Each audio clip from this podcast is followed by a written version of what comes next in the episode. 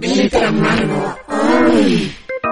Bienvenidos, bienvenidas, bienvenidos todos a Glitter Amargo. Este es un episodio más, Frida. Frida Rebontulet. Sí, estamos aquí en una ocasión más, Alenka Feral, eh, agradeciendo a quienes nos escuchen, porque como decías, Ale, que estamos todavía en el underground, así que, y nos gusta mucho, ¿no? Como también el underground, pero ahí que nos vayan compartiendo del boca en boca es como lo mejor, ¿no? Que puede pasar, porque siempre viene cargado de ahí emociones y testimonios, tal vez.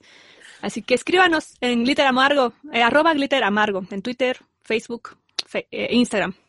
Sí, justo justo lo que está diciendo Frida también, o sea, el vaso comunicante aquí, y es algo que nos parece muy bonito, es que justo por azares del, del destino, uh, yo estaba haciendo Urbex ayer y me presentaron a alguien que Steph, si nos estás escuchando por ahí, este, pues estamos acá pensando en ti, que me presentaron una morra que justo decía así como, ah, tú eres de Glitter Amargo y me encanta ese show y demás. Eh, entonces fue como muy emocionante y muy bonito ver que alguien por ahí le gustaba el programa y que las casualidades de la vida nos presentaron. Y lo que comunica con este programa, esta pequeña anécdota, es que eh, pues ella em, estaba, está estudiando, es bióloga, está estudiando para ser bióloga y también quiere hacer, quiere intervenir ropa, ropa de otras personas y me empezó a, contar sobre esta cuestión de utilizar la ropa y fue muy curioso porque justo Frida me dijo hace unos días, vamos a hacer un programa que hable sobre la industria de la moda y el fast fashion y, pues entonces fue una casualidad bien chida. Sí, muchísimas gracias. Y pues estamos aquí a la recepción de lo que nos comenten, bueno, malo, también sus experiencias, ¿no? Que en el Vox Populi nos nutren mucho también de poder escucharles. Y pues hoy justamente el programa va de eso, ¿no? Alenca del fast fashion y nuestros consumismos como mujeres de cualquier edad, ¿no? Porque si la edad nos va dando una visión diferente de lo que consumimos. Así que pues queremos empezar con las experiencias personales. No sé si quieras empezar, Lincoln. Ay, no, es que yo, bueno, tengo un problema muy grande con la ropa, se los digo a todos de una vez. Yo soy una acumuladora de ropa, eh, siempre me ha gustado muchísimo. Igual creo que pues cuando era niña era más como una situación por la escuela en la que estaba como de marcas, ¿no? O sea, como que era muy importante para mí que mi ropa fuera como de marcas chidas, porque en la escuela casi casi que te checaban la etiqueta para checar que fuera una marca chingona. Entonces, eh, en ese momento, pues sí se volvió algo como muy traumático, importante para mí. Y ya conforme cuando crecí, pasó el tiempo, descubrí la paca y eso para mí fue una gran revelación, porque si de por sí me gusta comprar ropa y me gustaba mucho ir como en las tiendas más comerciales, eh, y todos sus derivados, pues ahora en las pacas era como poder encontrar prendas únicas porque también no hay nada más terrible que encontrar de alguien usando lo mismo que tú. Y además eran cosas muy baratas, entonces de ahí empezó una espiral de decadencia de acumulación de ropa en mi casa, donde Frida lo sabe, yo tengo un armario así de que apretadísimo de cosas así que no, o sea, no sé, por más que saco cosas, este, y he sacado así bolsas de basura enteras y sin embargo siempre hay esas cosas que ya saben que es así como de, es que un día sí voy a necesitar usar esta, esta, esta torerita de, de corredores de, de Fórmula 1, o sea, cosas que digo, no mames, o sea, ¿cuándo en la vida? Pero pues ahí las tengo, ¿no? Ay, pues sí, me identifico también porque yo creo que si en algún momento de mi vida se me deschavetara, te, terminaría como en esas, en esas ondas de acumulación compulsiva, ¿no? Porque sí tiendo mucho a coleccionar cosas y no porque tenga el espacio, sino porque de repente veo una hojita que digo, esta hojita está súper bonita, ¿no? La voy a coleccionar. Entonces la guardo y la pongo en una de mis libertas, ¿no? Y así de repente tengo muchas hojitas disecadas que ni he catalogado, que ni he eh, resuelto cómo hacer algo con ellas, ¿no? Pero bueno, así me pasa también con la ropa en algún momento de, de la vida, eh, pero me, me, está pasando últimamente justamente con, con esta ropa de segunda mano, eh, ahora con la, el coronavirus. No puedes ir de forma física, pero siempre a seguir varias cuentas de ropa de segunda, de segundo uso y me empecé a hacerme adicta, ¿no? A ellas. Porque son prendas de repente muy padres, ¿no? Que tienen como cierta cosa que te llama y están a buen precio y esas páginas te, dan cierta garantía, ¿no? De que están en, la mejor condición posible. Y entonces ahí me voy con todo, ¿no? Pero justamente como lo escucharemos en nuestro Vox Populi en unos momentos, pues hay que tener cuidado también de, de, nuestros consumos justamente, ¿no? Por eso hoy es el tema, ¿no? Para discutir cómo es que hemos ido consumiendo en diferentes etapas de nuestra vida. Yo me acuerdo de niña, por ejemplo, también tener ese problema de, de lo social, ¿no? Como la presión de, de qué marca es, dónde lo compraste, ¿no? Que yo ve, íbamos, por ejemplo, a Six Flags y yo veía muchas niñas y niños como muy fresas, ¿no? Y que decían, ¿por qué yo no tengo esa chamarra, ropa, lo que sea, ¿no? Y que me di cuenta de ello porque yo pensaba que, yo pensaba que no pensaba así. hasta que encontré mis diarios y leí los diarios que yo escribía en la primaria y primero de secundaria y dije, órale, sí tenía un pensamiento bastante diferente del cual yo ya ni siquiera me acordaba, ¿no? En el cual pues sí es un pensamiento promedio en el que se te juzga por cómo se te ve. Entonces, para mí ese pensamiento ya pasó, pero la realidad es que en la sociedad parece que ese pensamiento de mi niña de primaria es constante, incluso laboralmente en muchos trabajos. A mí afortunadamente no me ha tocado tener que vestirme de cierta forma para ir a algún lugar a trabajar, ¿no? Es bastante libre, pero hay personas a las que sí y a las que se les corre incluso por no portar cierto uniforme o cierta prenda eh, particular, ¿no? Entonces creo que eso es también importante destacar. Y de ahí a la, de ahí hasta los 20 años tal vez, sí estaba muy llamada a comprar ropa nueva. Pero un día, sí me acuerdo muy bien de un día, tenía como 16 años yo creo, o 17, que compré una blusa que me gustó muchísimo, ¿no? Con mi mamá. La lavamos, perdón, y en esa primera lavada de la ropa, porque la ropa siempre es sucia, por más que sea nueva, es sucia, porque fue trabajada por manos de humanes, pero también por todos los químicos que llevan, ¿no? Y ratas y demás, que a las que están expuestas las prendas en antes de llegar a la tienda. Entonces, bueno, sí se lavaba la ropa y en esa primera lavada se le cayeron unos botones de ojales, perdón, porque por ahí pasabas unos cordones para abrochar el pecho. Entonces yo dije, ¿what? Ni siquiera me la puse y ya estaba rota. Entonces eso a mí me impactó muchísimo, como de, oye, esta prenda no fue bastante barata, y con todo y los descuentos no fue barata y ya no la puedo usar así, ¿no? Estrenarla. Entonces la tengo que coser y todo el show. O sea, como que ya no confío en esta ropa, ¿no? Y no sé qué hacer. Entonces, de ahí en adelante, yo veía que las, bueno, llegaron a México estas tiendas de Sara, este, todas esas marcas españolas pero aún así era ropa que yo decía, ¿por qué la gente dice que es tan barata cuando 500 pesos por una blusa para mí no es barato? ¿No? O sea, te llevas mil pesos a una tienda y te puedes comprar, si bien te va, tres prendas o dos, ¿no? Si son de, de la temporada reciente. Porque si son de la temporada pasada, que fue hace un mes, ya hay algunos descuentos. Pero ese es el, el tema de la industria de la moda rápida. No, Alenka, que antes, por ejemplo, en las de alta costura o en general, la moda va por dos, la de primavera-verano y la de otoño-invierno.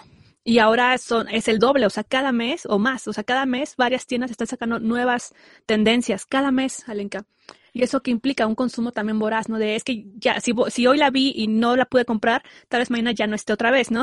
Porque ya me la cambiaron. Entonces, un consumo más, sí de lo que ellos hacen, ¿no? O sea, es parte de la idea, cambiarlo cada mes para que sientas como esa presión de mantenerte a la moda y estar trendy. Y de alguna manera nos venden una imagen que todos queremos comprar porque pues estamos muy bombardeados por, por la publicidad y más ahora con, con Instagram y demás redes sociales que, que en, enaltecen tanto como tu imagen, ¿no? Y que traigas como lo más de moda y ahorita estés como Billie Eilish y mañana estés como Cerda Lisa y al día siguiente estés como Charlie X y X, ¿no? Entonces como que tienes que, que estarlo, tienes que estar encima de eso porque porque también ahora vigente en tema de redes sociales y, y, redes sociales ahora quiere decir tiempo en la vida real, vigente es un mes, o sea, y eso ya es mucho decir. Entonces, creo que también eh, en función de querer tener una imagen en nuestras redes sociales, em, eso ha hecho que compremos aún, aún más cosas de las que ya utilizábamos, además de, toda la gratificación que te trae comprar una prenda a nivel eh, psicológico, que hablaremos de eso un poquito más adelante. Pero, pero eso, ¿no? O sea, queremos ser trendy, queremos estar como en esa ola. Y también algo que me recuerdo que me dijo mi papá alguna vez, y que en el momento me pareció como muy revelación o algo así, pero es algo muy X, pero eh, se me hace chido, es que hay una diferencia entre eh, moda y estilo, ¿no? O sea, la moda es alguien que tal vez sí está justo siempre en lo trendy, en lo último, eh, como de alguna manera siguiendo la tendencia. Pero alguien que tiene estilo, el estilo es atemporal y tiene más que ver con, con, con algo que tiene más que ver con tu entorno, con, con, lo que es cómodo para ti dependiendo de dónde vives, no sé si eres una persona que eres un vaquero y vives en el, o sea, ¿por qué utilizas ese tipo de botas? ¿Por qué utilizas jeans? ¿no?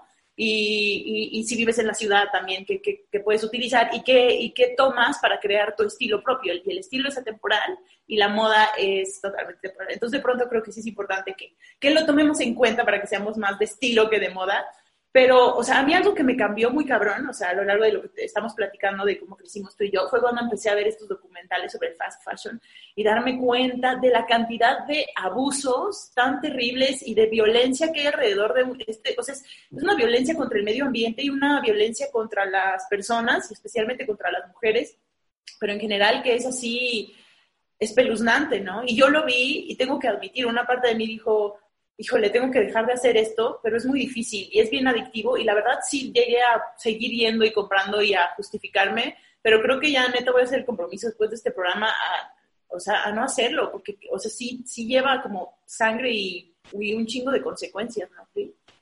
Sí, en efecto, es esta relación que mencionas para mí es muy simbólica porque a mí me tocó darme cuenta de forma más contundente de la ropa con la industria de los animales en, la, en el uso de la ropa, ¿no? Porque yo era súper activista de calle y todo el show en pro de los derechos de los animales y por ahí yo entré en otros temas que yo no conocía, ¿no?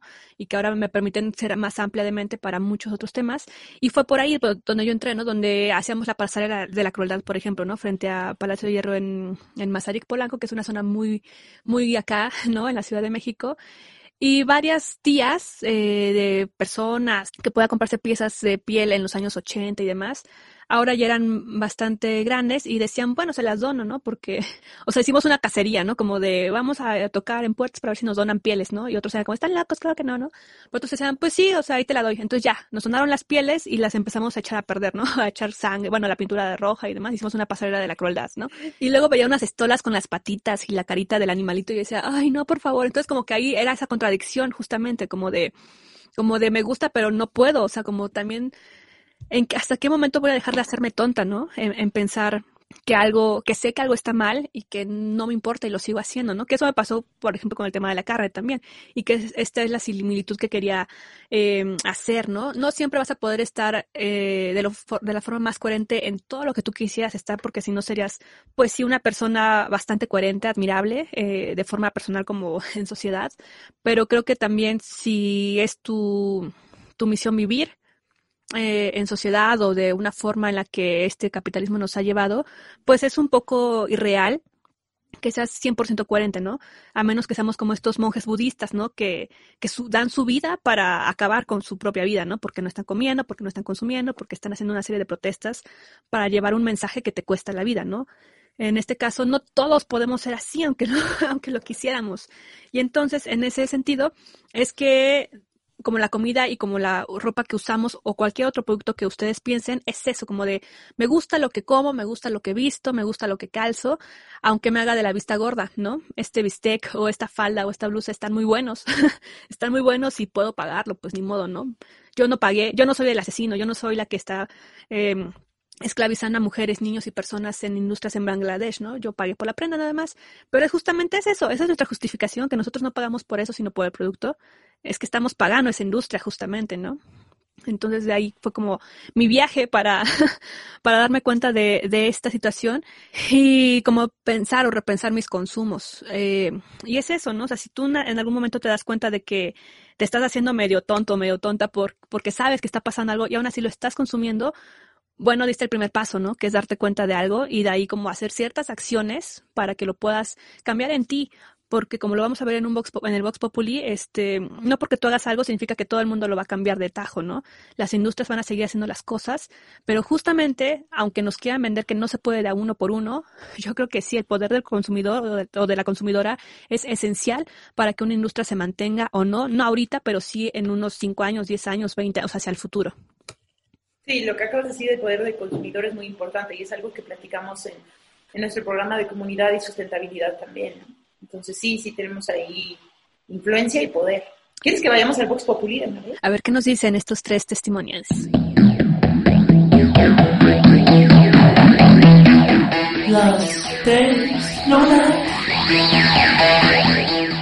Hola, soy Fernanda y voy a leer la pregunta. ¿Cómo valorarías tu consumo de ropa y accesorios a lo largo de tu vida y en la actualidad? Siempre he tenido esta duda de si tengo o no tengo mucha ropa, pero nunca ha sido algo que me aflige o que me eh, obsesione. ¿Compras siempre ropa nueva también de segunda mano? ¿Cuál dirías que es tu balance? ¿Por qué? No compro ropa de segunda mano porque no sé dónde comprarla y no sé si realmente es em, ropa, pues creo que considero que también debe estar en buen estado porque estás dando también parte de tu dinero. Entonces no sé qué lugares sean confiables, además de que conozco pocas personas que compran de segunda mano y a quienes conozco pues no me han dicho, comentado las páginas donde pudiera buscarlas, tendría que empezar a buscar ese balance de entre comprar ropa ya usada. ¿Qué te llama a comprar ropa nueva? Precisamente esta idea de que nadie más la ha usado y que entre comillas está limpia, aunque puede ser una idea errónea, también por los diseños. ¿Cuál es el promedio de vida de una pieza que compras en tienda de moda? Pues es un 50-50. Las chamarras que me he comprado en estas tiendas de moda rápida, este me han durado ya años, como tres años, y las blusas no me han durado mucho. Dicen que las fast fashion es ropa padre a muy bajos precios. Pues sí,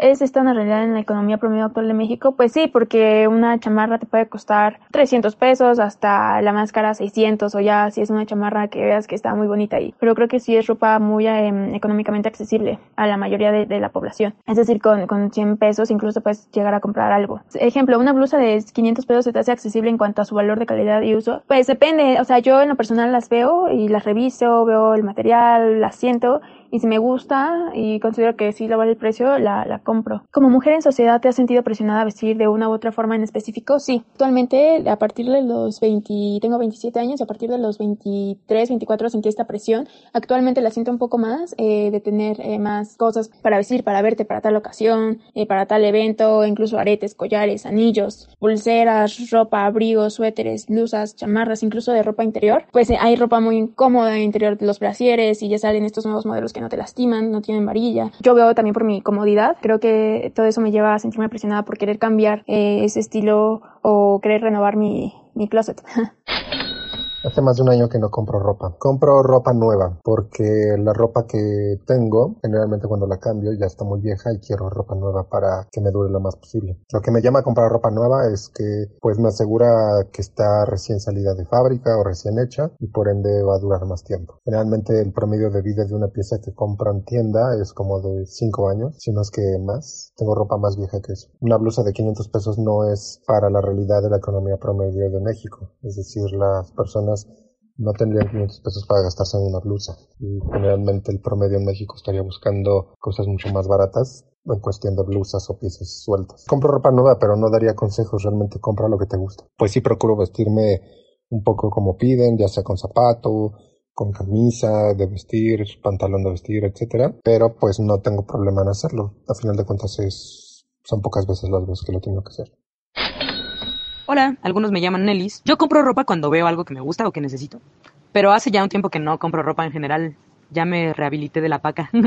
Desde hace unos años la mayoría de la ropa que compro sí es de segunda mano. Salvo unas cuantas cosas, yo creo que pantalones, por ejemplo. Yo diría que actualmente del total de mi ropa, un 75-80% es de segunda mano. O sea, es la gran mayoría. Sobre todo porque comprar ropa nueva pues es caro, ¿no? Y rara vez garantiza un tiempo prolongado de aprovechamiento. También por la manufactura de las prendas que suelen manejar las tiendas, que encima, pues claro, tiene todo un trasfondo tremendo de explotación laboral y, supuesto, de daño ecológico. Entonces, pues no solo la ropa de segunda mano es muchísimo más accesible, sino que al elegirla y reutilizar, pues prolongas el tiempo promedio de una prenda y en alguna medida, pues sí parece que rompes con esta cadena voraz de producción y explotación ecológica y de fuerza de trabajo. Aunque la maquinaria no se detiene por ir a la paca. creo que compro ropa nueva cuando hay una cosa específica que creo que necesito, como un pantalón de tales o cuales características, porque a veces comprar de segunda mano es más bien como aventurarse a ver qué te encuentras. Y si necesito algo muy concreto, pues ni modo, tal vez lo busque nuevo, ¿no? Aunque siempre procuro que sea una buena inversión. O sea, incluso si solo lo compro porque me gustó en ese momento, procuro mucho que mi elección sea algo que pueda durarme porque sé que no voy a volver a comprar en un tiempo. Y la ropa de tiendas de moda, pues puede durar realmente poco, ¿no? He visto cómo hay prendas que no duran más que un par de meses, yo creo, antes de comenzar a deshilacharse y es muy triste. Cuando compro un pantalón, por ejemplo, en una tienda, sí espero que resista por lo menos un año sin romperse. No siempre lo logra. Yo no creo que la fast fashion sea tan económica en el contexto mexicano. Una blusa de 500 pesos a mí personalmente no me parece tan accesible. Porque además sé de antemano que probablemente no durará mucho y terminaré desechándola pronto. Y además, pues, ¿cuál? O sea, la verdad es que ni está tan padre. A ver, unos consejos para encontrar cosas increíbles en las pacas. Primero, creo que necesitas como una actitud de aventura. O sea, tienes que ir como a la expectativa, a ver qué vas a encontrar ahí, ¿no? Y también creo que parte de esta actitud de aventura también es un poco, pues, ser paciente, ¿no? Entonces, no te acercas a un montón en la paca y, y lo juzgas solo de manera superficial, sino que, pues, te das el tiempo de buscar tranquila y ya seguro encontrarás algo, ¿no? Escarbas un poquito. Creo que eso es importante. Si vas como muy rápido y solo quieres verlo de encima, pues probablemente no encuentres algo muy increíble. Que lo hay, o sea, siempre hay, incluso en las pacas más baratísimas, siempre hay algo que puede estar increíble. Y creo que justo pensando en eso, hay que tener visión. Sí, para proyectar en qué condiciones usarías una prenda, pero también saber si en una prenda, o sea, una prenda es como una especie de joya en potencia, con un par de pequeños arreglos, pues va a ser la sensación, ¿no? Por último, más que como consejo, tal vez una advertencia, pues precaución, ¿no? Porque esto puede salirse de control. Tampoco está chido como consumir solo por consumir y comprar cuando pues no hace, no hace tanta falta. Y la paca de pronto puede volverse adictiva. O sea, hay que tener cuidado. Por último, sí como mujer en sociedad, muchas veces me he sentido presionada a vestir de alguna manera. Incluso yo que trato pues de que la moda no me importe mucho y de según yo ser fiel a mi propio estilo y tal. De alguna manera hay siempre una presión por ahí que a veces tiene más o menos efecto pues en el atuendo final del día a día, ¿no? A veces hay que combatirlo muy fuerte. Glitter amargo. ¿Cómo ves, Free? Tenemos eh, tres perspectivas bastante diferentes en el Vox Populi. tres personajes completamente opuestos. Está quien le da igual todo lo de la ropa y que nada más compra por necesidad. Igual, ay, no quiero, no, bueno, no, iba a decir un cliché de que los hombres son así, pero no es cierto. Eso no es verdad. Estoy cayendo otra vez en heteronormatividades. Em, pero eh, me gusta lo que, lo que dice la primera persona, ¿cómo se llama ella? Nelis. Nelis, justamente de, de que yo estoy de acuerdo en eso. A mí también no se me hace tan barato, no se me hace tan barato gastar 500 pesos en una blusa, más eh, como ella menciona, o sea, aquí en México no es lo mismo que si lo estás comprando en Estados Unidos, ¿no? Dices 25 dólares, pues bueno, no, no es tanto. Además de que, o sea, híjole, o sea, esa ropa es, es peligrosa, o sea, por los tintes y demás, o sea, tiene muchos elementos a tomar en cuenta que ahorita que estemos hablando al respecto un poco más adelante también les explicaremos bien a qué nos referimos, pero, pero sí, es así, es más o menos lo que yo voy opinando. Sí, y que me recuerda mucho estas etapas en las justamente que uno va creciendo y dices, bueno, tal vez 500 no se me hace tanto porque es mi papá el que la paga, ¿no? Mi mamá la que la paga o qué sé yo, ¿no? O ya tengo mi primera mis primeros años de tener mi lana y, y sí me gusta, ¿no? Comprarme ciertas cosas. Pero en una realidad en México particularmente o países de América Latina, sí es contradictorio esa frase de que el fast fashion es son precios muy económicos, porque muchas personas en México nos consideramos en teoría de la clase media, cuando en realidad no somos de la clase media para ser de clase media, de acuerdo a las encuestas y números en México, el promedio de ingreso tiene que ser entre 60 y 70 mil pesos constantes mensualmente, poder viajar internacionalmente una vez al mes, o sea, varias cuestiones que si vemos en la realidad de México no es así, no funciona así, por más de que tengas un trabajo estable. Entonces, eh, decir que una blusa de 500 pesos es bastante barato, tal vez si lo metes a la tarjeta de crédito, podría, podrás pagarlo, ¿no? Pero si te vas a comprar todo un armario cada mes, sí te da una, una, nueva visión de las cosas y de cómo está afectando también tu economía, ¿no? Aunque para ti salga barato, si lo sumas de forma anual, no es tan barato, ¿no? Porque justamente tu prenda te dura a lo mucho tres meses, una ropa. Unos zapatos eh, chafitas también te duran seis meses y ya la armaste, ¿no? Entonces, y en el Vox Populi nos decía, ¿no? Una, una muy buena chamarra te dura que desde tres años. Cuando la ropa que encuentras vintage, por ejemplo, o sea, son chamarras que ahorita están en muy buen estado y que ya llevan 10 años de existencia y que se fabricaron hace 15. Son ropas más, la ropa de, del abuelo de mi, de mi, del papá de mi amigo Tavo, o sea, es ropa que lleva 30 o 40 años y que está impecable y preciosa y de una calidad así increíble. ¿Verdad? Sí, es, eso es lo que uno puede ir analizando y no porque estemos en el romanticismo del pasado fue mejor, sino de que actualmente hay ropa, o sea, en nuestro mundo hay ropa que está en buen estado, en buenas condiciones, que tiene más de 50 años de ser fabricada y que uno la puede utilizar, ¿no?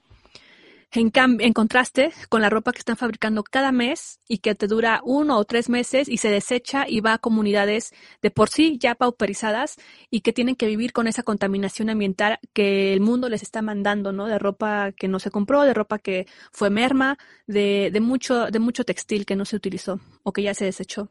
Sí, y creo que muchos de, de nosotros ni siquiera ya somos conscientes de que, de que había prendas así, ¿no? O sea, por ejemplo, los morrites de 13, 14 años, pues ya, o sea, les parece lo más normal, ¿no?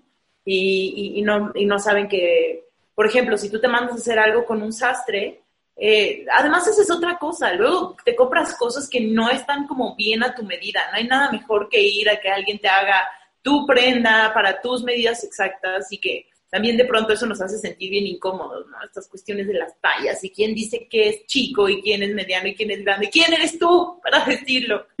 Exacto. ¿Qué tema? ¿Qué tema? Porque, y tienes, bueno, aquí sacar dos cosas, ¿no? Eh, la primera es que la moda ya se ha comprobado, ya se sabe, es cíclica. ¿No? Ahorita otra vez están súper de moda los años 80, los 90 y en otros años va a estar de moda lo que estaba en el 2000. Entonces, esa moda es cíclica, ¿no? Y es por eso que también se tiene esta nueva moda de consumir lo vintage y ahí es donde vamos a entrar en tus territorios después. Pero finalmente, este, eso es importante destacar, que una cosa es tu consumismo como moda, así lo que estás haciendo, de generar tu propio estilo, ¿no? Y que tu propio estilo se puede generar a partir de tú como eres, ¿no? Pero también de el acceso a lo que tienes eh, a tu alrededor, ¿no? Muchas veces pensamos, más cuando somos muy, muy jóvenes o muy pequeños, que la ropa de los papás es como de, ay, qué horror, ¿no? Pero van a ver que en unos 10, 15 años van a estar buscando ese tipo de chamarras o ese tipo de armazones, de lentes, ¿no? Y bueno, eso, ¿no? Destacar que la moda es cíclica y si es cíclica, este, no valdría la pena en invertir en buenas prendas también que te hagan la opción de ser más versátil en tu estilo, pero que tampoco te va a durar tres meses, sino varios años. O sea, hablamos de años. Y Alenka, tú mencionabas de las tallas, qué importante, porque por ejemplo, a mí sí me daba mucha como pena esto de no tener los tenis de moda o la bolsa, qué sé yo, ¿no? Porque yo de chiquita era muy, muy fashionista, la verdad, ¿no? En fotos que tuve de niña, ahí estaba yo siempre con las bolsas de mi mamá, ¿no? Eh, o el moño en la cabeza, o cosas así como muy adorn me gustaba adornarme mucho. Entonces eso, no sé dónde salió, pero, pero robaba muchas cosas de mi mamá o de donde veía de ir del closet para ponérmelo, ¿no? Las corbatas mi papá me las ponía de cinturón, cosas así. El punto es de que, si bien no me compraban la, o sea, cada tanto ropa nuevísima, ¿no? Y de moda, sino más bien como básicos, eh, sí, mis uniformes sí me los mandaban a hacer. Y eso para mí era, o sea, yo, yo en la escuela me sentía muy cómoda con mi uniforme, porque era el uniforme que te piden, pero era a mi talla, era mi ajuste. Y muchas compañeras, se, luego me di cuenta, me enteré que se burlaban de mí, porque yo usaba como es como el jumper, trae el peto, ¿no? O sea, la parte del pecho y abajo era una falda larga que se plisaba. Entonces yo me sentía muy bien porque podía dar vueltas muy fresca, ¿no? O sea, abrirme de pierna, lo que sea, sin tener que estar ceñida a la falda lápiz, ¿no? Que te ponen en la primaria o secundaria. Entonces yo era muy feliz con mi uniforme hecho a medida y aparte tenía bolsitas escondidas y muy chido, ¿no? Y eso era muy padre, pero cuando llegué a la secundaria y empecé a desarrollar mi cuerpo, pues pues sí me enfrenté a tallas muy extrañas porque yo soy pequeña, de, estatura pequeña, pero mis caderas son bastante grandes. Entonces, desde los 10 años hasta los 18 tal vez o 20, tuve problemas de llorar, ¿no? Eh, en los vestidores de la ropa porque los pantalones no me quedaban, ¿no? O sea, me quedaban gigantes de las piernas y cortos de la cadera, o me quedaban muy bien de la cadera, pero muy largos de las piernas. Entonces siempre era como de, ¿cuál es mi pantalón, no? Y yo siempre pensaba que yo era la que estaba mal, que mi cuerpo estaba mal y que nada me quedaba. Entonces opté por usar faldas, recibir muchísimo acoso, ¿no? En, la calle. Entonces me empecé a sentir como de, es que ya no quiero usar faldas, ni vestido, ni nada, ¿no? Mejor uso otra vez pantalón, aunque me tardé un mes encontrando el pantalón ideal, ¿no? Entonces sí fue como muy complicado esa búsqueda de lo que me quedaba y que creo que muchas mujeres lo viven al momento de encontrar un pantalón o una falda que te ajuste sin que tenga que restringirse a esas tallas que te marca la industria, ¿no? De eres pequeña, extra chica, mediana o muy grande, ¿no? ¿Tú cómo has vivido eso, Ale? Pues justo siento que es muy a la medida europea las tallas que tenemos aquí en, en México. Y no sé si es europeo o si es gringo, la verdad no estoy segura, pero sí siento que son tallas que no corresponden a la mayor parte de, de, los mexicanos. O sea, nosotros somos, somos pequeños la mayoría, no somos personas que seamos muy altas. Y los pantalones en ese aspecto sí, siempre son un poco un problema. Y también yo creo que justo esta idea de pequeño, mediano, grande, pues no sé, o sea, también nos educaron para sentir que si eres grande, eso está mal, ¿no? Entonces, no sé, yo ojalá nada más estuvieran como numeradas o no sé, tendría que haber otra manera. Siento que también hay ahí una especie de, de, querer encasillar en un, en un molde ideal de cómo debe de ser el cuerpo de una mujer o de un hombre. Y eso me parece muy, pues, muy negativo, que siento que mucha de la industria de la moda está diseñada para eso. O sea, no vemos la ropa en base a comodidad y nada más eh, sino de pronto son muchos otros factores de cómo queremos ser percibidos por los demás. Y a mí me gusta muchísimo la moda, y a mí me gusta muchísimo, paso por épocas donde lo hago y donde no, pero a mí me encanta vestirme, me encanta este, combinar cosas, me encanta de pronto ser como muy sexy un día y otro día sentirme como súper chola y ruda.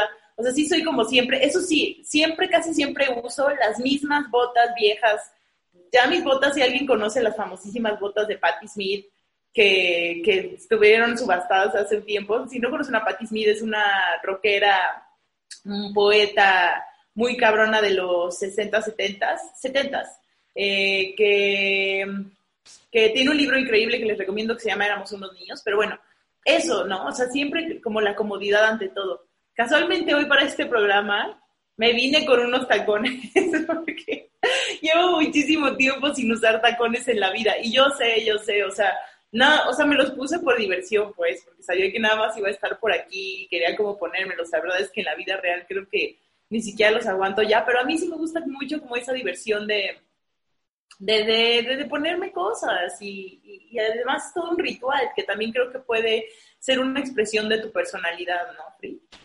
Sí, yo creo que es importantísimo, importantísimo hacer ese balance porque me identifico contigo, Valen, que en el sentido de que mi uniforme en la vida, digo, yo no, a ver, como que desde los 16 o 18 años tal vez hasta la fecha mi uniforme ha sido vestirme de negro. No sé, o sea, me gusta mucho, me acomoda mucho y eh, mi, mi uniforme de lunes a viernes prácticamente es negro, ¿no? o sea, queriéndolo o no queriéndolo, tengo más ropa negra que de cualquier otro color y sin embargo mis colores favoritos son varios, ¿no? Y de forma, no sé si de closet o cómo decirlo, pero tengo mucha ropa también, tengo mucha ropa, tengo un armario que está repleto de cosas que nunca he usado que, y que me da vergüenza, ¿no? Que, digo, Frida, ya tira esto, por favor, o sea, o regálalo, dónalo, haz un cojín con él, o con esa blusa que ya no, como ya está vieja, no la quiero tirar, ¿no? Pero me gusta mucho su estampado o lo que sea, ¿no? Y digo, bueno, ya, transfórmalo, ¿no? Entonces, a veces sí tengo estos proyectos, ¿no? De, bueno, con esto voy a hacer los pads para desmaquillarme, ¿no? O voy a hacer el, la fundita de mi cojín, ¿no? O le voy a hacer, o le voy a cortar la mitad y ya tengo mi crop top, ¿no? Si ya se deshilacho de abajo.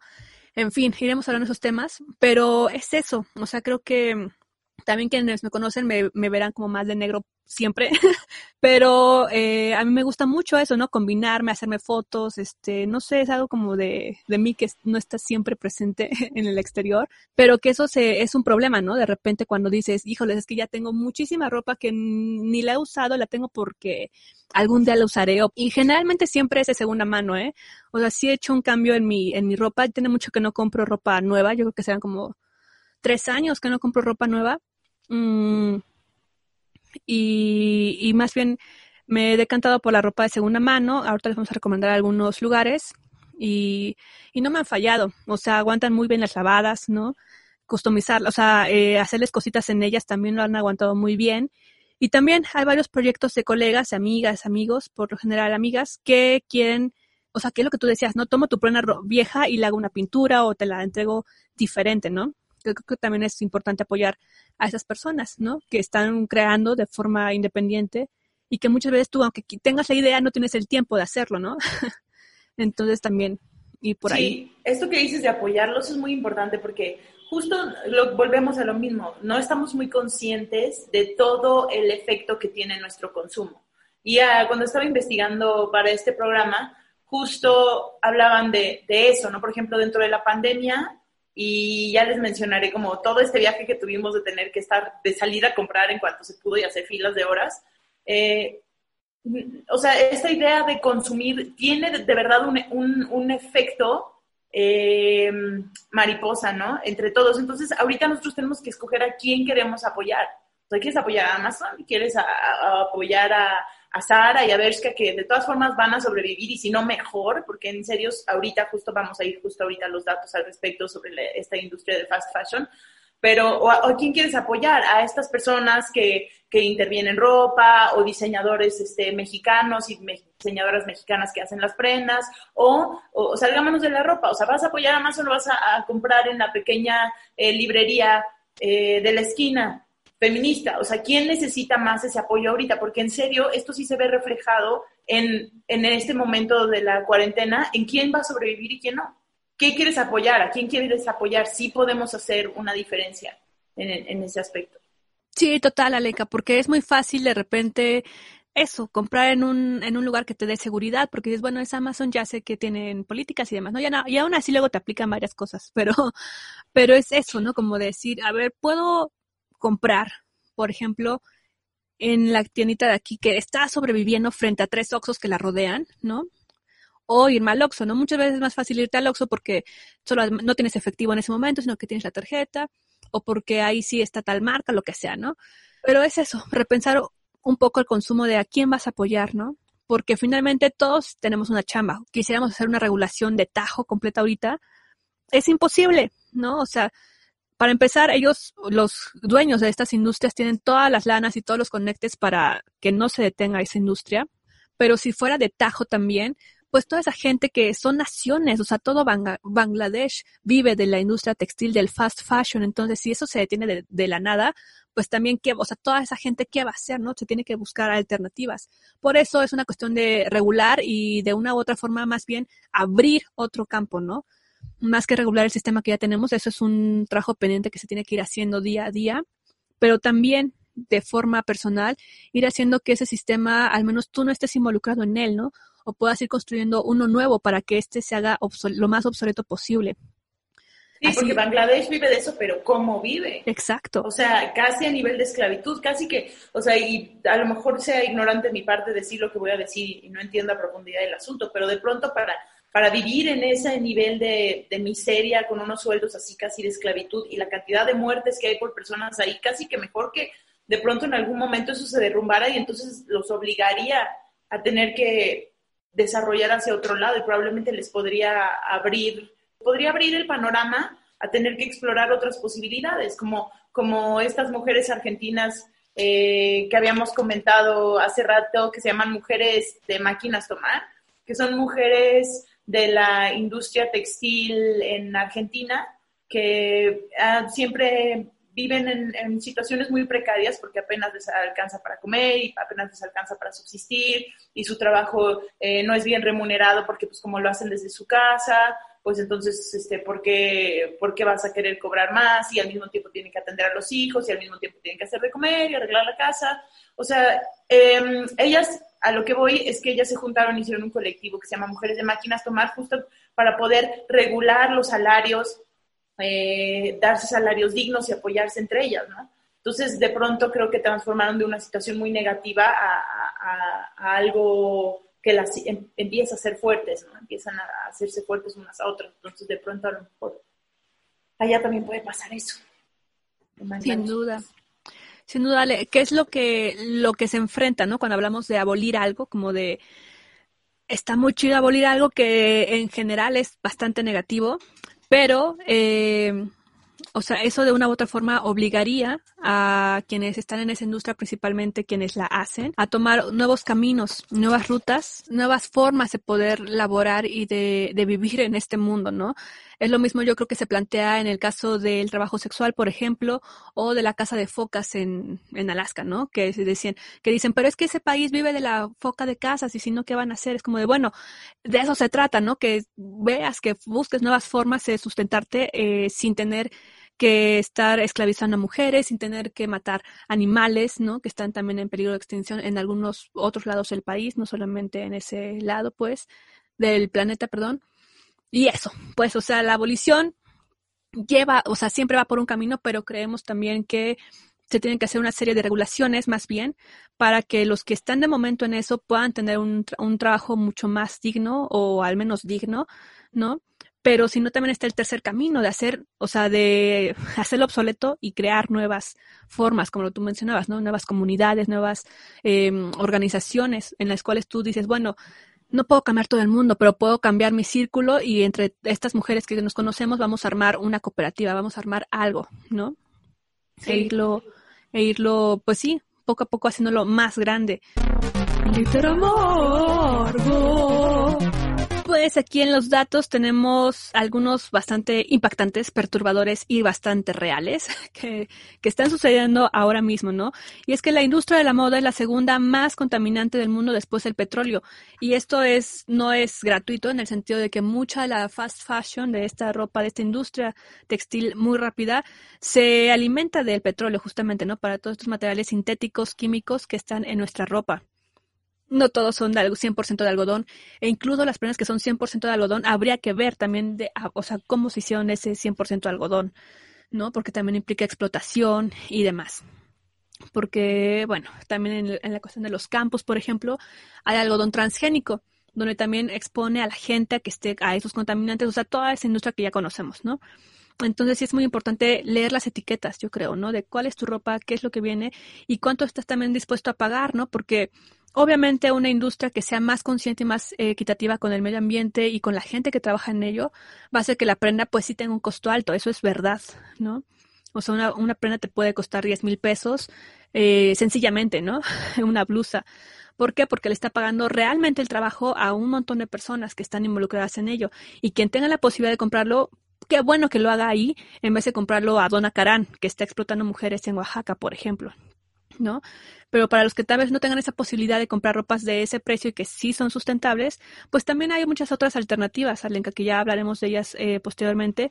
Pero es eso, es ir rompiendo esa industria, ¿no? Desde nuestras posibilidades, al menos. Otro dato tenemos aquí es que esta industria de la moda es de las más dependientes de mano de obra en el mundo, pero lo que tú dices, Alenka, ¿a qué costo, bajo qué circunstancias?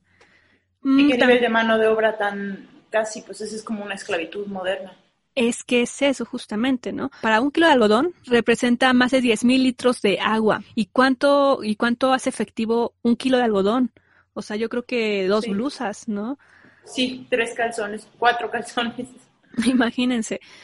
Y bueno, y también es que una de cada seis personas en el mundo, o sea, no nacional, sino en el mundo, trabaja en el sector de la industria. Y con esto no nos referimos a modelos, diseñadores, ¿no? Sino en la industria. Las maquiladoras, ¿no? En las maquiladoras, justamente, Ale. Conocí en una reunión hace tiempo a una, a una mujer que estaba trabajando en la industria textil, estaba aprendiendo a teñir ropa, ¿no? Y yo le preguntaba que cómo era esa situación y me dijo que era muy interesante porque muchos de las de los químicos que se utilizan y de los tintes sintéticos que se utilizan para, para teñir la ropa eh, tienen sustancias cancerígenas muy peligrosas y que especialmente la ropa de colores más fuertes, o sea, cuando las que tienen colores más chillones o más intensos son las que tienen más de estas sustancias. Entonces también tomen eso en cuenta, ¿no? O sea, sí estamos de pronto teniendo estas sustancias en contacto directo con nuestra piel que causan cáncer y nadie, y como es una industria tan poderosa, nadie lo está diciendo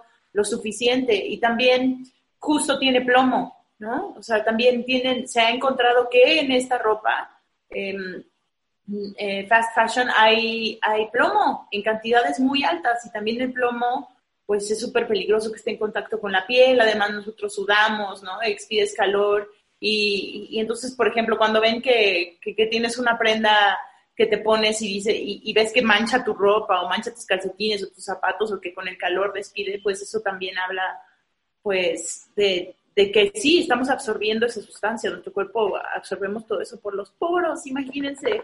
Es que, hijo, la industria de la ropa y del fast fashion en general tiene por todos lados para atacarla y sin embargo está aquí, ¿no? O sea, no ha muerto, sigue, sigue constante. Eso a mí me aterra porque es como de, de verdad no tiene un frente bueno para, para justificarla más que en lo superficial, ¿no? Como de que está bonita. O sea, ¿y por qué sigue ahí, no? Pues porque es billonaria, o sea, es muy grande. Eso me impresiona porque justamente lo que tú dices, o sea, estas industrias lo que tienen es mano de obra esclava, esclava en un sentido moderno, porque eh, esta industria global se basa en la informalidad, o sea, aunque sean eh, marcas completamente eh, visibles, ¿no? Y famosas, si te vas a las letras pequeñas, tienen un muy buen sentido de informalidad justamente porque subcontratan a estas empresas de maquila y manufactura y ensamble en países como Bangladesh, justamente, ¿no? Aquí en México también, en Argentina, en Venezuela, en países donde la gente al, al necesitar trabajar es como de prefiero que me des dos pesos eh, a, a que no tenga nada, ¿no? Y estarte exponiendo tu, tu, cuerpo a esos químicos. Entonces, bueno, se basa en esto, en la informalidad, en la explotación, en el trabajo infantil también. Hay muchos niños que están trabajando en estas industrias eh, y que tú lo puedes ver en documentales, ¿no? Cómo están estirando las pieles, cómo están estirando las telas para darles sus eh, acabados y demás, ¿no?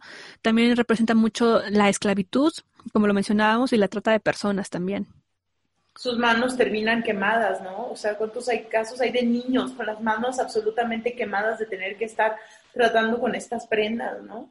Y, y, como da, y nada más rapidísimo porque se me había olvidado mencionarles cuando les decía esto de la ropa teñida y del peligro del plomo y de que es cancerígeno, eh, los calzones son muy importantes que lo tomen en cuenta. No utilicen calzones de estos que tienen unas tinturas de, de colores muy fuertes, muy intensos y que no sean de algodón porque es aumentar el riesgo. O sea, sí hay un peligro ahí. Sí, por eso la recomendación también es de que esa ropa nueva de segunda mano se lave, se lave antes de usarla y, y muy bien, ¿no? Con los productos que tú utilices de preferencia lo más biodegradable posible para que de primera le quites esa, pues toda esa manipulación que trae y la lo que pasa, ¿no? Cuando tú lavas unos jeans, lo primero que pasa es que se deslava, ¿no? Sí. Y hasta tienen etiquetas ahí de si se te deslava tu prenda es porque es pintada y no sé qué, con mucho cuidado. A mano por niños, literal, ¿no? O sea, sí, es que sí, en serio ya cuando ves esa situación, o sea, neta ver los morritos en los documentales a las mujeres o en Bangladesh por estarle construyendo por estarle cumpliendo sus pedidos enormes a Walmart de ropa y a las marcas de Beyoncé, por ejemplo, ¿no? Que eso también fue algo que se cuestionó mucho, que dijeron, no que Beyoncé muy feminista y la chingada, este, estas mujeres y niñas trabajando en estos lugares donde piso tras piso, literal por agregarle un piso más, el lugar se derrumbó. Muy, murieron miles de mujeres porque más no las dejan salir. es como en una cárcel. Es o sea, no puedes salir, es esclavitud, no tienes un descanso. Eh, nada, ¿no? O sea, literal es una, es una situación muy grave en, en la que hay que ponerle hay que ponerle cara a estas mujeres. Ahora, siempre que vayamos a comprar una prenda y que veas esas cosas, ponle cara a tu ropa. O sea, ¿quién la hizo? ¿Dónde la hicieron? ¿Cuánto le pagaron por esta prenda? ¿no? Eh, es, es, algo muy fuerte, o sea, es, es, ridículo. Y no es, y no es solo el problema, dentro de los datos, el problema no es nada más el abuso hacia, hacia la humanidad, ¿no? Porque literal eso es lo que están haciendo estos grandes corporativos de ropa. Es el, es el abuso total hacia el medio ambiente. O sea, los ríos están altamente contaminados con sustancias químicas muy peligrosas y en México especialmente es algo muy fuerte porque son paraísos del fast fashion porque no hay regulaciones. Entonces aquí se les permite hacer lo que sea y echan a los ríos muchísimos químicos súper peligrosos y no hay ningún problema porque ya saben que aquí nuestros políticos les das una mochada, les vale más, el Partido Verde Ecologista es el primer interesado en darte tu, tu, tu vale por contaminar un río, ¿no? Entonces, eso está muy cabrón, o sea, yo creo que también tendríamos que empezar a pensar qué chingados vamos a hacer al respecto. Sí, porque todo esto es que por eso las industrias así se, se juntan, ¿no? Como, o sea, aquí en este caso las textileras están secando ríos, están haciendo que las comunidades no tengan agua potable y a nadie le importa, ¿no? Porque es una comunidad por ahí olvidada de Chiapas, por ejemplo, ¿no? Y es como de, Perdón, pero esas personas, o sea, esas, son personas, están vivas, son niños también, quienes no tienen acceso a esa agua potable, quienes tienen el acceso a agua contaminada, a un ambiente contaminado, y tienen que ir a la tienda a comprar Coca-Cola, ¿no? ¿Por qué? Porque es más barata esa Coca-Cola que un litro de agua. Entonces es todo un círculo que, que en algún momento, si nos importa esto, aunque sea por ti mismo, tienes que, que romper, ¿no? De alguna forma y tratar de hacerte lo más sustentable posible. Ya no digas para el mundo, ¿no? Para tu entorno más inmediato. Y es por eso que en nuestros datos que continuamos a leer, vemos que para unos pantalones, para unos jeans, que todo el mundo, digo, no sé, a mí, los jeans como que son de, de lo que tengo siempre, ya no duran tampoco, ¿no? Como antes. O sea, es un año y ya se te rompió de la entrepierna o de aquí por allá. Entonces digo, ves cómo, cómo hace ahí sus costuras o, customizarlo, ¿no? Pero muchos no, muchos es como de, ay, pues ya se acabó, adiós, ¿no? O ya no me gustó porque ya pasó de moda y ya lo tiro. Pero para unos jeans se necesita, para un par nada más, se necesita 7500 litros de agua, que es lo, el equivalente a lo que una persona en 7 años consume. Entonces imagínate, un par de jeans. Digo, yo no lo conocía y me impacta, ¿no? Porque todo el mundo, todo el mundo, las industrias están usando agua como si, agua potable, como si fuera lo que tenemos acá en el mundo, ¿no? O sea, somos el planeta Tierra, no el planeta Aqua. Y es lo más valioso que tenemos. Y como tú mencionaste en el programa de sustentabilidad y comunidad, para el 2030 en la Ciudad de México ya no vamos a tener agua, vamos a tener problemas fuertes de agua. Entonces, ¿qué, tenemos o sea, ¿qué tenemos en la cabeza y qué, y qué tienen ¿no? ellos en la cabeza de que o sea, sobreexplotando todos nuestros recursos y ahora sí que nosotros también por güeyes, ¿no? O sea, porque nosotros tendríamos que estar haciendo algo al respecto. En primer lugar, también por eso, o sea, dejar de consumir, ¿no? Empezar por ahí. Sí, exacto. Yo creo que también eso nos va a hacer hacer comunidad, ¿no? En el sentido de que si tú empiezas a apoyar a eh, la persona que vende esta ropa de segunda mano, ¿no? A tu artista, músico, tienda, lo que sea local, ¿no? O sea, finalmente vas a ser una comunidad en el sentido de que es como de, oye, ella siempre o él siempre es apoyador, ¿no? O sea, o, sea, en algún momento vas a hacer relaciones más allá del dinero, ¿no? Sino de la relación humana per se. Y eso creo que a mí me ha tocado estarlo viviendo últimamente en estos años, en este año particularmente.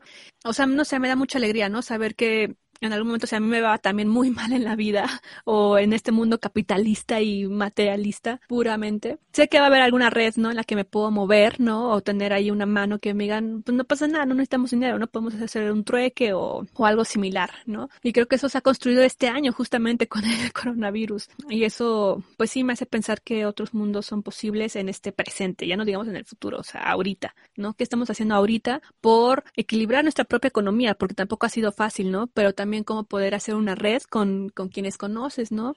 Que de repente es tu amigo el diseñador, ¿no? Que se quedó sin una chamba, o tu amiga que ya pasó, o sea, que, por ejemplo, trabajaba en alguna empresa y les dijeron, pues adiós, ¿no? Porque adiós. Y entonces es como, y eso también te da cuestiones personales de, bueno, solamente es hacer esto en la vida o, o, también puedo hacer otras cosas, ¿no? Pues hacer para ayudarme en esta situación, ¿no? Y creo que eso es algo que nos ha puesto a pensar a muchas personas en este año particular y que hay que seguir haciéndolo, ¿no? No pensar que solamente en momentos de crisis podemos sacar este, otras caras en nosotros, sino que ya sea un hábito, ¿no? Para, para nuestro futuro y para las pequeñas y pequeños que estamos, que están por venir. Eh, sí, porque estaba leyendo un artículo justo el otro día que decía que si creemos que esta situación de la pandemia es fuerte, o sea, que si esta crisis nos pareció que fue fuerte y fue un shock para nosotros, no es nada comparado con la crisis que viene del medio ambiente. O sea, esa crisis está realmente fuerte. Igual no vas a poder salir por la cuestión de la contaminación y de los rayos del sol. Igual tu consumo de agua va a estar muy limitado. Igual vamos a tener un chingo de tipos de cáncer eh, más, ¿no? O sea, que es algo que ya se está viendo, como el cáncer está en todos lados. Y, pues nada, eso es lo que decían y la verdad es que sí, nada más de pensarlo a mí me da terror, pero pues es algo que tenemos que empezar a tomar en cuenta porque todo esto está ligado. Sí, Ale, con todos esos panoramas yo siempre digo, ya no quiero vivir, pero... pues ya, ya estás aquí, ya ni modo. Exacto, ya no, puedes, puedes Entonces lo que queda es avanzar, ¿no? Avanzar de la forma pues más, yo creo que más consciente que uno pueda. ¿No? Entonces, eh, por ejemplo, esto me recuerda que eh, hay una ley que se llama la 1200, perdón, hay una ley que se llama eh, 12.713 que fue en el año 41 del siglo pasado, 1941, o sea, hace 80 años, donde obligaban a estas empresas textiles a registrar a los obreros y obreras, eh, pues a registrarlos, ¿no? Como detengo a esta persona laborando conmigo y demás, ¿no? Lo cual, pues, sucede a una serie de derechos básicos, ¿no? Lo cual pues realmente no está regulado, no es obligación a, a pesar de que es una ley.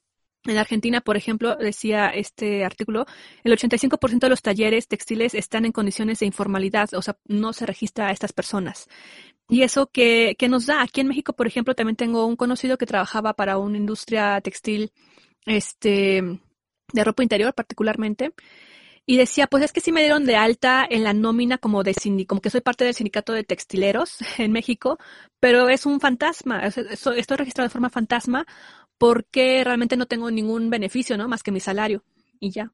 Cuando al, cuando al momento de estar registrado como un trabajador y del sindicato me tendría que dar una serie de derechos, ¿no? Pero solamente es como para estar en el registro, ¿no? y no generar esos derechos. Entonces, ¿qué es eso? Eso es irregularidad. Eso es corrupción en México, ¿no? Imagínense ahora eso en el mundo. Es, es impresionante cómo, cómo funciona esto. Y justamente, ¿no? Como leer, leer nuestras etiquetas, porque la materia prima para hacer una ropa, pues es muchas veces algodón, ¿no? O textiles naturales, que ya hay otra variante de textiles naturales.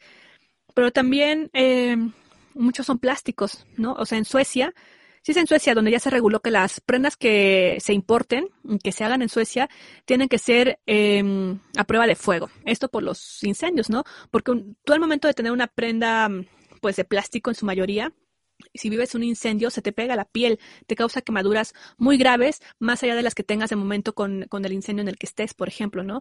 Eso no está, eso no está pensado en muchas partes del mundo, ¿no? O sea, en México eso parece no existir. Tú ves una ropa y el 60% es nylon, el 3% es algodón y lo demás es elastano, ¿no? O sea, puras cosas que son no naturales, pues, y que si se te llega a prender tu prenda, pues te va a ir mal, ¿no? O sea, se te va a pegar a la piel y te va a causar estas heridas de segundo o de tercer grado. Entonces, en Suecia ya está regulada esa ropa, que no pueden importar ni hacer ropa flamable. Pero en el mundo, o sea, aquí en México, no lo tenemos, ¿no? Y es, y es esa blusa de 500 pesos que a unos se les hace barata, a otros no tan barata, que está hecha de plástico, ¿no? Y que está hecha de plástico, que la vas a meter en tu lavadora y a la tercera lavada se va a hacer boluda, ¿no? Y que si pasa cualquier situación de peligro como eh, un incendio, se te va a pegar. Entonces, o sea, es por todos lados por los que que uno debe de ser consciente de qué ropa estás consumiendo. Y bueno, lo que sí queremos hacer un resumen en general, sea de la moda o de cualquier industria que esté amenazando nuestra existencia en este mundo, es que siempre va a haber, siempre va a haber fuerzas de resistencia, ¿no? Los que dicen, yo soy completamente capitalista, yo a mí me encanta derrochar dinero, me encanta comprar algo que me gusta y ya sin fijarme nada, ¿no? Eh, o sea, siempre va a haber gente que está a favor del materialismo puro, ¿no? Y el consumismo en serie. Pero hay que ver de qué lado estamos, ¿no? O sea, es que parece que es una guerra, ¿no? Pero, pero más bien tú como persona, tú como individuo, individua, ¿qué, ¿qué quieres, no? O sea, ¿qué quieres contribuir o no contribuir? ¿O en qué puedes ayudar a que al menos tu entorno particular sea, sea mejor, ¿no? Porque finalmente, como cualquier animal en este ser, en este mundo, se busca un bienestar, ¿no? tener tus necesidades básicas cubiertas y con ello pues ir pensando en otras tantas, ¿no? Pero el punto es que el humano siempre ha hecho eso a base de, de chingarse a otra especie, ¿no? Que en algún momento funcionó y por eso yo estamos aquí, pero ahora es, eso es contra nosotros mismos. Entonces hay que pensar cómo hacemos eso, ¿no? ¿A quién le estamos consumiendo? ¿A quién está, o sea, lo que tú decías, ¿no? ¿A quién estamos consumiendo? ¿Puedo, puedo redireccionar mi apoyo a alguien que realmente lo necesite? o Nike ni que necesita más compras de sus tenis de 30 mil pesos o qué sé yo, ¿no? O sea, hay que, hay que pensar esas cosas. Ale, tú tienes unos datos muy interesantes de cómo, ahorita tenemos algunos datos de cómo esta industria y el comprar, pues, afecta al mundo en general, a nosotros mismos, pero internamente en nuestro cerebro, cómo, nos afecta, ¿no? ¿Qué nos motiva como a, a, decir, sí quiero comprar, sí quiero comprar, ¿no? Y qué, qué retribución te da emocionalmente. Sí. Es un engaño. Sí, algo que estábamos platicando tú y yo justo para hacer este programa era lo, o sea, lo impresionadas que estábamos de, pues ya saben, ustedes seguro también escucharon de todas las filas que se hicieron, no solo en Zara y Bershka, sino en Louis Vuitton para filas así enormes cuando dijeron que ya podía salir a la cuarentena a comprar. ¿Y qué pedo con eso? o sea, que yo dije, necesito saber por qué, ¿no? O sea, qué es dentro de nosotros que, que, nos, que, nos mueve de esa manera tan intensa, ¿no? Entonces, o sea, el, el, el consumo, ¿por qué reaccionamos comprando y a qué reaccionamos comprando? Hay un estudio de Shipra Gupta, que es de la Universidad de Nebraska Lincoln, sobre cómo es que los consumidores responden a la escasez. Y, y justo ahorita con la cuarentena, creo que ese fue uno de los miedos que nos entró, ¿no? O sea, el miedo a la escasez. Eh, entonces, este, este estudio... El papel de baño, Alenka. Sí, exacto. Pero ese todavía dirías, es un producto de consumo relativamente básico, no como la ropa. O sea, qué necesidad de ir a formarte así ahí afuera, además arriesgarte, ¿no? Porque quedamos que todavía, pues esto no se ha acabado, ¿no? Y que te enfermes por ir a comprar una blusa, no manches, ¿no? Sí, o sea, ¿por qué? Entonces, en este estudio diferenciaron entre las motivaciones utilitaristas de los consumidores, que sería esta del papel de baño, y las motivaciones hedonistas. Hay dos tipos de consumidores compradores, los hedonistas y los utilitaristas, y a veces somos los dos. ¿Qué quiere decir la palabra hedonista? Por si hay alguien ahí que, no sepa, es la doctrina ética que identifica el bien con el placer sensorial y, e inmediato. ¿Qué quiere decir también la búsqueda de placer y de bienestar en todos los ámbitos de la vida, ¿no? Que creo que vivimos en una época muy hedonista. Que creo que es importante porque muchas veces no, no, lo, no lo hacemos consciente, ¿no? Y cuando no tienes algo inmediato como tú quieres, te frustra como si como si fuera la bomba, ¿no? Y es como, bueno, el mundo, sigues viva, sigues vivo, o sea, no, no es tan fuerte como tú pensarías, ¿no?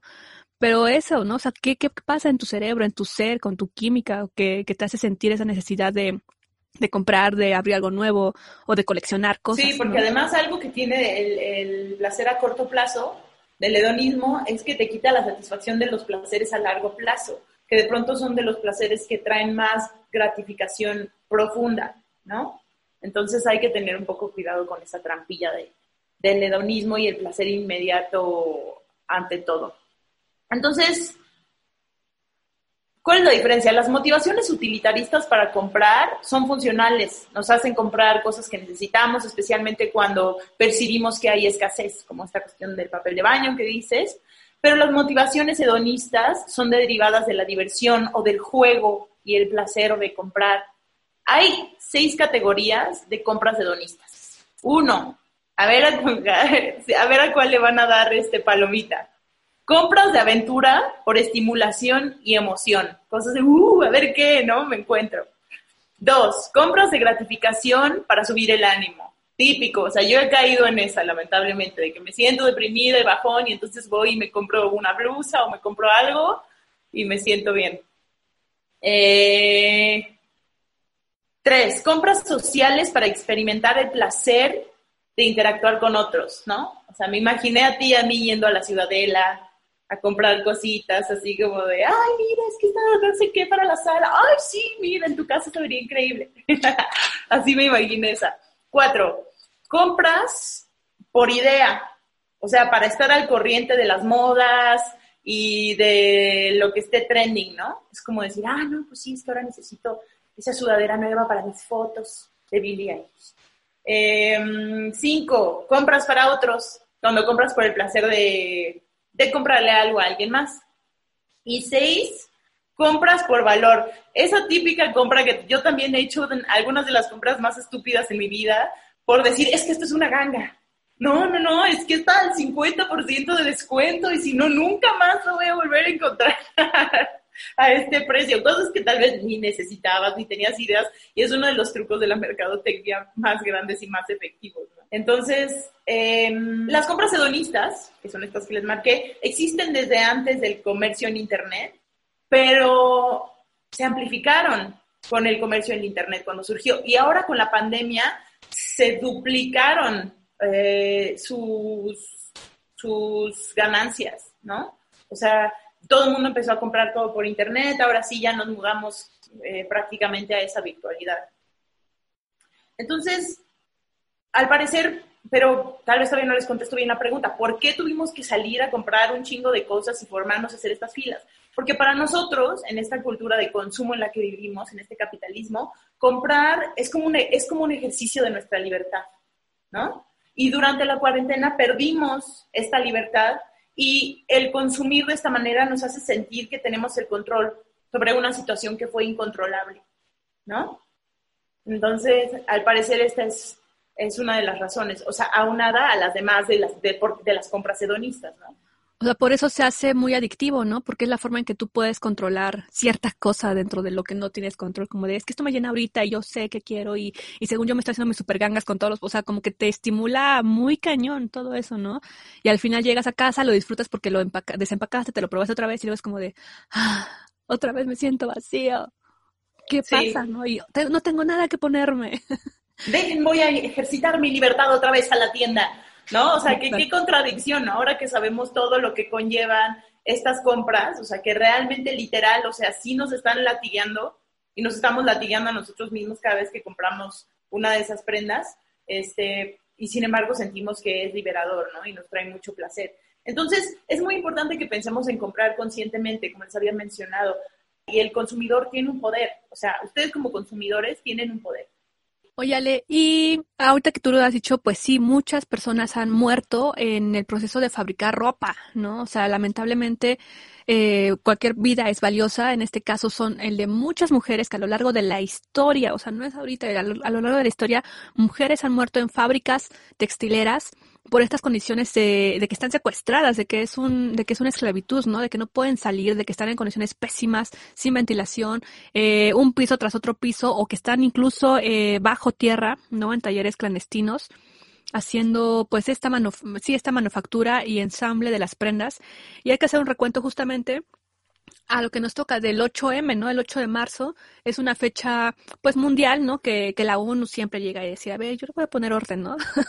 y que instauró el 8 de marzo como el Día Mundial, ¿no? Para festejar eh, el Día de la Mujer. Pero bueno, los antecedentes vienen desde 1857 en el que mujeres ya se estaban organizando de forma textil para eh, recuperar estos derechos laborales justamente. Este día no tiene nada de romántico, ¿no? Que nos dice ese día, ¿no? De feliz día por ser mujer y toma una rosa y la chingada. Empodérate. Empodérate. sino que tiene un contexto realmente político y social. En 1910, 100 mujeres representantes de 17 países se reunieron alrededor del mundo en Dinamarca por dos, tres motivos. Dos de ellos principalmente fue rendir homenaje a los movimientos que ya se estaban levantando anteriormente eh, de mujeres, ¿no? Como de, oigan, hay que reconocer que muchas mujeres empezaban a reunir, ¿no? Porque eran mujeres que estaban en la obra, pocas mujeres que estaban en obra, pero que al momento de ver los talleres pues eran muchísimas, ¿no? Y que no solamente estaban ahí, sino que lo que tú dices, ¿no? Y que es una realidad actual también. Tienes que llegar a la casa a cocinar, a trabajar, a limpiar, a estar con el niño, ¿no? Y luego llega el esposo y luego, y parece que eso ya es antiguito, pero es una realidad que sigue vigente, ¿no? Y que muchas mujeres desde su privilegio podrán ver como de, ay, pero eso ya no pasa, ¿no? O ya empodérate mujer, ¿no? O sea, como que lo ven muy fácil cuando realmente son realidades muy grandes, ¿no? O sea, que nos sobrepasan. Incluso esto en 1857, en 1910 y a la fecha en 2020 seguimos en las mismas condiciones. En el sismo que tuvimos aquí en México, en el 2017, pasó eso. Otra fábrica de mujeres en el centro histórico colapsó y ahí iban muchas mujeres que estaban también confinadas en esa, en esa fábrica en el centro histórico. Y que no pasa nada, ¿no? O sea, como que qué lamentable, pero no vimos que hubiera un castigo o público, ¿no? De qué se va a hacer con esos talleres. Y es así, justamente, que en esa reunión de 1910, estas fueron 100 mujeres de distintas nacionalidades que se reunieron para rendir homenaje a estas protestas que se iban sumando, también para impulsar el voto de la mujer y el tercero para conmemorar, para que hubiera un día, ¿no? Como de, oigan, este día va a ser no porque seamos mujeres y las flores, sino porque queremos que ese día se dé reconocimiento a nuestra lucha que hemos estado haciendo como mujeres obreras, particularmente y se empezó a festejar el 19 de marzo. Pero unos días después de esta fecha, el 25 de marzo de 1911, es que en Nueva York fue justamente con donde la fábrica Triangle Shirtwaist en Nueva York se quemó, se quemó y causó la muerte de 146 trabajadoras. La mayoría eran jóvenes inmigrantes, entonces pues menos derechos, ¿no? De por sí.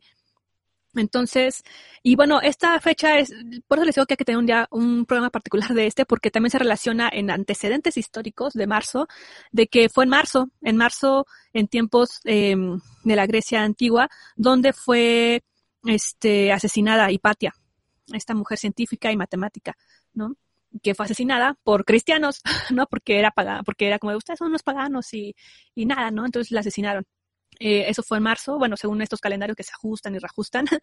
y por eso marzo fue, o sea, cuando lo ves históricamente es que marzo es un mes muy importante, ¿no? Para, para, pues de forma negativa y positiva de visibilizar la lucha de las mujeres y cómo es que las mujeres se han, se han organizado eh, de una u otra forma, de forma laboral, para exigir sus derechos, ¿no? Y cómo tiene que ver con la industria del textil, ¿no? ¿Por qué a la mujer se le impone o por qué es un hecho, un hecho entre comillas, que la mujer sabe coser, que la mujer sabe bordar, que la mujer es buena para, la, para esta industria, ¿no? Eh, ya hay más hombres, o sea, sin duda hay hombres que están en esta industria también moviéndose, pero sí es algo que, que parece que desde tiempos ancestrales es que la mujer tiene que, por, de, por defecto, saber coser, ¿no? Y arreglar cualquier tipo de telas. Lo cual yo creo que ahora tiene una reivindicación padre en el sentido de que veo muchas familias jóvenes que están con sus mamás, ¿no? Retomando el bordado, la costura, de una forma mucho más contemporánea también. Y eso está muy padre, ¿no? O sea, no vamos por ahí. Y pero de forma industrial, pues laboral, en derechos laborales y derechos de la mujer, pues sí, a la mujer se le ha confinado a estos lugares esclavitud también una vez más para la confección de prendas, ¿no? Y tú tienes ahí unos datos, Ale, ¿no? Que anotamos del porcentaje de, por ejemplo, una prenda una prenda, a una mujer se le dice, te doy esta prenda y por esta prenda se te va a pagar dos punto y cachito de dólares. Cuando esa prenda al final va a valer 150 dólares en la venta final. Eso es algo risorio, ¿no? ¿Qué porcentaje se le está dando a la mujer por haber elaborado esa prenda? Sí, justo era, el dato era sobre El Salvador, que estos grandes corporativos gringos mandaban las piezas a las mujeres en El Salvador para que las trabajaran en sus casas y les pagaban 2.40 y 2.50 dólares por una pieza que, que asimismo esa pieza en Estados Unidos se vendía de 90 a 150 dólares. Entonces, ¿qué porcentaje es ese? Exacto, o sea, ni siquiera es el 10% de lo que costó la prenda real. Y eso, obviamente, hay todo lo que va en el camino de que llegue una prenda a tu, a la tienda, ¿no? Pero sin duda jamás va a ser equitativo a quien la hizo realmente. O sea, dos dólares, dos y cachito dólares, ¿no? Pero ¿cuántos son dos dólares? 40 pesos por una prenda que va a valer cinco mil, dos mil quinientos, o sea, no. ¿Y cuánto tiempo les toma hacerla también? Claro. Entonces sí, hay que ir haciendo conciencia de, de, eso, ¿no? De si quieres comprar una prenda completamente sustentable de buena marca, pues sí te va a salir, ¿no? Sí te va a salir una lana porque te garantiza que, y también es tu, tu obligación como checarla ahí, ¿no? El rastreo de estas fábricas o industrias que se hacen, empresas que se hacen llamar muy sustentables, ¿no? Como ver que si realmente ese dinero va a la comunidad que te dice que lo está fabricando, ¿no? Eh, y si están tus posibilidades hacer y apoyar a esas empresas, está muy bien, ¿no? Habrá otras que no se puedan apoyar porque sí es elevado, muy elevado el costo, ¿no? Pero también hay otras opciones, ¿no, Alenka? Eh, aquí podemos recomendarles en las de segunda mano que vayamos justamente en el Vox Populi, que una dice, pues es que yo no sé, ¿no? no para mí es como un mercado oscuro o oculto que no he entrado, entonces no sé, ¿no? Díganme, por favor. Entonces, bueno, yo que sí en este año y el pasado he estado como viendo ese, ese mundo de la ropa de segunda mano, pues no me ha fallado, ¿no? O sea, hay muchos bazares en redes sociales que se anuncian, ¿no? Bazar Mexicanitas, por ejemplo. Eh, yo me imagino que también contigo, Ale, que decías en la mercadita feminista, hay muchas cosas que se pueden poner en trueque, ¿no?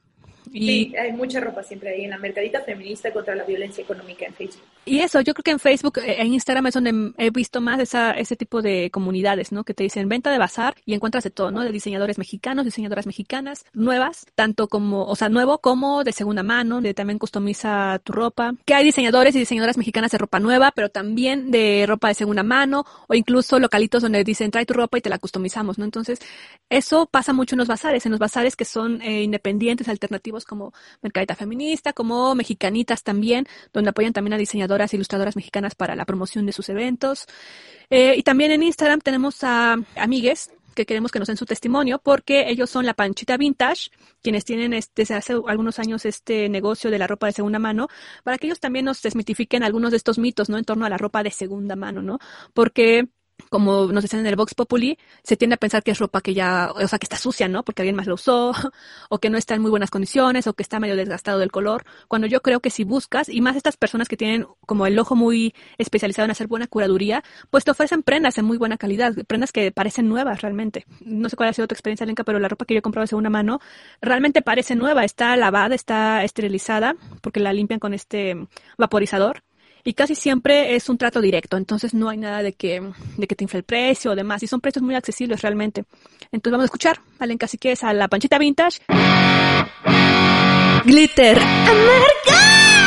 Hola, ¿cómo están? Primero que todo, un saludo y, muchas gracias por tomarse el tiempo de escuchar este post. Eh, yo soy Raúl, Raúl Jiménez, y soy la mente creativa detrás de La Panchita Vintage. La Panchita Vintage es una tienda de ropa en línea, eh, nos encuentran en Instagram así, tal cual, La Panchita Vintage. Nos dedicamos a la venta de artículos vintage, ropa, accesorios, de buen gusto, de buena calidad y, por supuesto, a muy buen precio. Entonces, pues hay, si tienen tiempo, búsquenos en, Instagram, háganos el honor de seguirnos, darnos likes y, y divertirse con nuestros videos. Estamos a sus órdenes en Instagram como La Panchita Vintage. Voy a responder unas, unas preguntillas que me hicieron el favor de, el honor también de, de considerarme. Y bueno, la, la primera pregunta dice, ¿en qué momento repensaste tu consumo de ropa? No lo he repensado. O sea, este ha sido mi modus vivendi desde que era niño. Mi mamá fue madre soltera, por tanto, la economía no era tan, tan desahogada. Sin embargo, a mi mamá siempre le ha gustado desde niños traernos, bueno, ya estoy un poco adulto ahora, pero la verdad es que desde niños mi mamá pues nos vestía del, o sea, andábamos en el sobre, ruedas y a lo mejor veía una camisa de, segunda mano y nos la compraba, unos shorts. Siempre ha sido mi mamá muy precavida en el tema de, de vestirnos bien sin necesidad de gastar tanto. Entonces yo no he tenido tiempo de repensarlo, más bien yo siempre le he pensado y siempre he creído que puedes vestir bien a buen precio, una prenda que te puede encantar y que, wow, o sea, puede ser de un buen textil y el precio es el más justo, ¿no? Y lo puedes lucir igual de cool de una forma más consciente. En la panchita no tenemos ningún interés más que contribuir, sumarnos, de sumarnos, de cambiar eh, nuestro rumbo de, de lo que estamos aportándole a nuestro planeta, porque definitivamente estamos muy, muy mal en el tema del fast fashion. Es, una, es un tema muy amplio porque el Indetex está definitivamente sobrepasando este modus. O sea, hay gente que no sabe la sobreexplotación, la mano de obra, en fin, es un tema muy amplio. En La Panchita llevamos ya cuatro años como marca, como tienda. Yo, Raúl, pues llevo toda mi vida en este interés del vintage. Puedes vestir un buen textil, que esa es una de las cosas que me encanta del vintage. El vintage tiene textiles que hoy día ya no lo hacen, como la verdadera mezclilla y que las Sintetex han ido degradando ahí poniéndoles expandex, ¿no? Digo, cada quien es un tema de, no voy a intensiar porque también tengo que respetar los modus vivendi de las personas, pero lo que encuentro yo mucho en el vintage es eso, verdaderos textiles, textiles que hoy día ya no los hacen y la ropa por ende ya no es de la misma calidad. El fast fashion me pone mal y, se comieron las, las, eh, las manufacturas mexicanas, que también es otro tema, ¿eh? Nada como consumir ropa hecha en México y en el vintage hay miles y miles de prendas hechas en México, pero lo que la Panchita propone es un vintage que puedas usar, reusar y volver a usar. Sustentablemente y razonablemente buen consumidor de una buena pieza, de un buen textil, ¿no? Más allá de, de, de, de marcas. Luego dice, ¿cuál es el proceso de curaduría de tus prendas para marcar la oferta que caracteriza a la Panchita Vintage? Pues la verdad es que yo he tenido muy buena suerte. Las piezas que tenemos en la Panchita están al mil por ciento de, de curaduría, están perfectas. Y los precios, sinceramente, pues los hemos logrado mantener en estos cuatro años, pues igual. O sea, hay vintage, hay tiendas que venden vintage muy caro. En la Panchita siempre hemos cuidado eso, ¿no? Bueno, bonito y bien barato. Literalmente hablando de barato, ¿no? Porque pues también yo creo que eh, un textil merece un precio justo. Digo, volviendo al tema del Indetex, por ejemplo. O sea, hay estas Indetex que te venden unos jeans en 900 pesos que se van a desgastar a la quinta lavada y a lo mejor en el vintage encuentras unos buenos jeans de buen algodón, de buena calidad, a mitad de precio y que sinceramente se me hace muy buen. O sea, si tú te compras unos jeans reales de 350 pesos que te van a durar 3 años, a comprarte unos jeans que dicen 50% spandex y que te van a durar 10 lavadas, pues, pues ahora sí que échenle coco, chicos, ¿no? La verdad es que todo está este en, o sea, nosotros marcamos el precio y ustedes tienen que saber y ser conscientes de que es un precio justo, real y, y que comparándolo con otras eh, fast fashion, pues dices, no, mejor unos buenos jeans que me van a durar 20 veces más que los otros. Entonces yo desde ahí partiría como que más que curaduría, sino calidad. Que no sea moda, ¿ok? Que esto del, del, del vintage y del second hand y de, y de rescatar piezas, que sea un nuevo modus vivendi. Atrévanse sin prejuicios, sean quien quieran ser, vivan de una forma divertida, cool, y que sea el principio de un nuevo comienzo. A partir de ahora está en nuestras manos hacer y seguir adelante en este eh, nuevo modus vivendi sustentable. Hasta pronto. Estamos en La Panchita Vintage a sus órdenes. Glitter amargo. Regresamos aquí a Glitter Amargo y escuchamos a La Panchita Vintage. ¿Tú a qué otras eh, nos puedes recomendar? Pues hace poquito y justo porque uno no puede ir a la paca en estos tiempos, eh, encontré una página que se llama, eh, está en Instagram como arroba Pink Vibes Sale, P-I-N-K-V-I-B-E-S-S-A-L-E, Pink Vibes Sale, y ellas venden ropa de, segunda mano y algunas cositas por ahí nuevas.